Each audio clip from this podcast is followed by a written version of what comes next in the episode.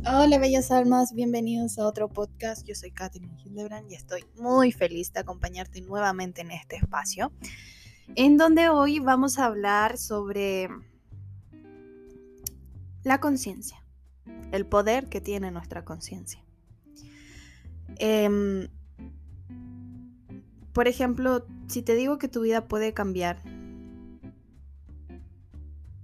siempre y cuando tu conciencia lo permita. Tu conciencia solo acepta lo que está preparada para soportar. Por eso a veces los cambios llegan más lentamente de lo que nos gustaría.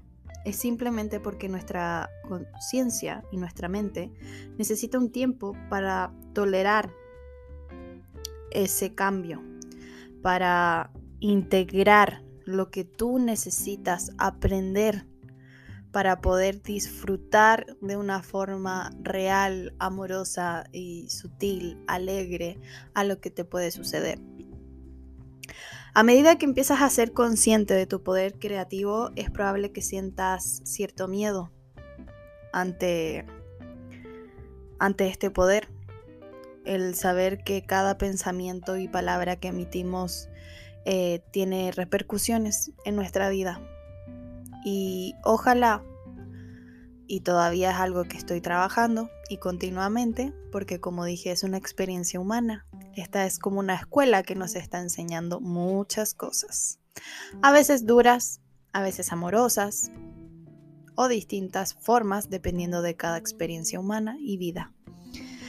Como les iba diciendo, eh, si tú sabes o te haces consciente de este poder co-creador que todos tenemos, puede ser que al principio te dé miedo, te bloquees, porque te vas a empezar a dar cuenta de lo poderoso que son tus pensamientos, tus palabras.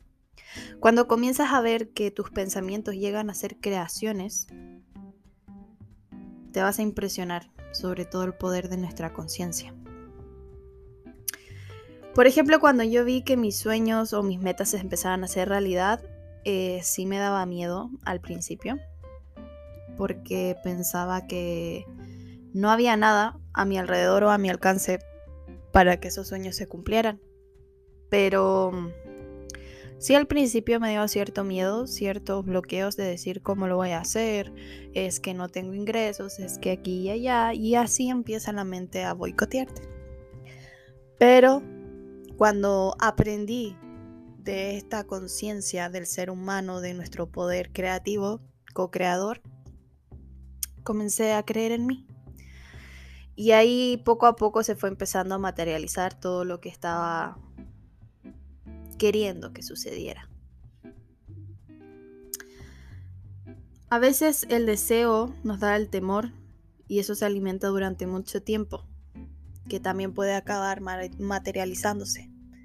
El pavor, por ejemplo, de, no sé, tener un sueño pero tú piensas que no se va a cumplir, lo más probable es que no se cumpla, porque lo estás alimentando a través de ese miedo, a ese temor.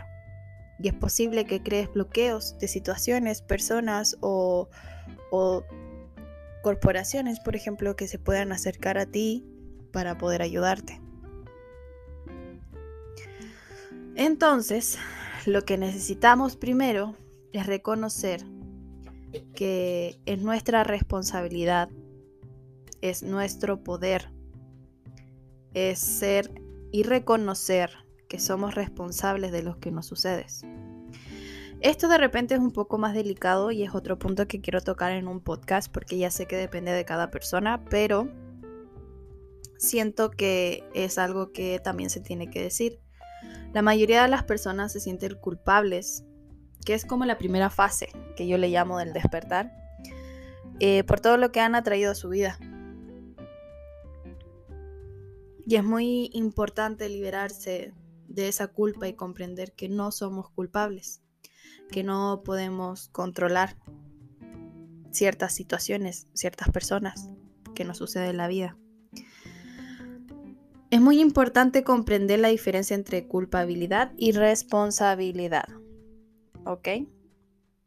Para liberarse de la culpabilidad es necesario aprender a amarse. El amor propio. Sí.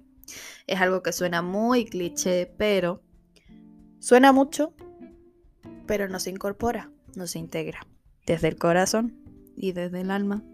Es muy difícil, eh, no, no difícil, no le quiero llamar difícil. Es, de hecho, el contrario, es muy fácil decir, sí, yo tengo amor propio por mí, pero de repente cuando tú estás solo o sola y te miras frente al espejo, ¿realmente ese amor propio existe? te sientes consciente de tu cuerpo, estás feliz con tu cuerpo, con tu cuerpo físico, mental, emocional, tu vida. Muchas veces la gente dice ser una cosa y al final piensa otra. Y que hay muchas veces que no lo vemos. Esto también me pasó y me sigue sucediendo de repente. Menos, pero ya me estoy haciendo más consciente de esto. Nuestra mente siempre tiende a buscar culpables y nosotros le decimos a los demás que no lo son. Y automáticamente se intentará culparnos a nosotros mismos de eso y que queda impregnado en nuestra alma. Entonces es un punto muy importante estar firme para educarte y enseñarte. Y esto lo haces tú, no porque yo te lo diga, otra persona te lo diga. Esto tiene que ser personal. Porque como ya dije, toda persona tiene una experiencia humana distinta y solamente eres tú el que puede cambiar eso. Yo o cualquier otra persona te puede entregar las herramientas, pero al final tú eres el que sana desde tu interior y empiezas a manifestar y a co-crear tus pensamientos. Estamos aprendiendo y a veces no somos conscientes de la mayoría de nuestros pensamientos. Y el aprendizaje solo se puede hacer con amor, aprendiendo a amarse. Y sabemos que esto va de poco a poco, sobre todo dependiendo de tu vida, de todo lo que puedes estar eh, pasando. Hay tantas personas que todavía no están preparadas para asumir algo tan grande y tan bello como ser felices cada día en su vida. Y yo todavía sigo aprendiendo. No es algo que te pueda decir que todos los días me siento feliz. Tengo a veces montañas rusas, a veces tengo tormentas o días muy felices y alegres, pero todo depende de cada experiencia humana, como ya dije, y esto lo quiero repetir mucho porque yo sé que cada uno es distinto. Y quería nada más decir esto para empezar un poco que nosotros tenemos esta esencia co-creadora a nivel del alma y que tu mente está preparada para cualquier cambio, pero tu conciencia no. Tu conciencia necesita este tiempo, necesita esta integración para sanar y para integrar y crear todos tus sueños y metas. En otro podcast vamos a seguir hablando sobre eh, más en profundidad todo esto que significa ser co-creador, eh, nuestros pensamientos, nuestras emociones, cómo limpiarnos de nuestras creencias limitantes y todo lo que conlleva este gran camino que vamos a empezar juntos. Desde ya les doy las gracias, muchas gracias por acompañarme en este podcast. Les mando un beso y un abrazo grande. Sigan cuidándose, por favor, y nos vemos en otra ocasión.